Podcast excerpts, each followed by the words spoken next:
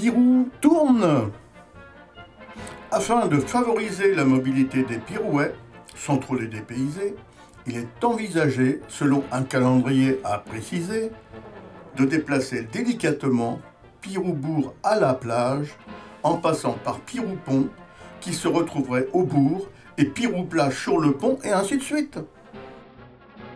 Un rond-point tournant à vitesse variable serait créé à cette occasion pour éviter les embouteillages et le mal de mer qui continuerait à monter et descendre comme d'habitude jour et nuit. Attachez vos ceintures. Ébouriffant, non?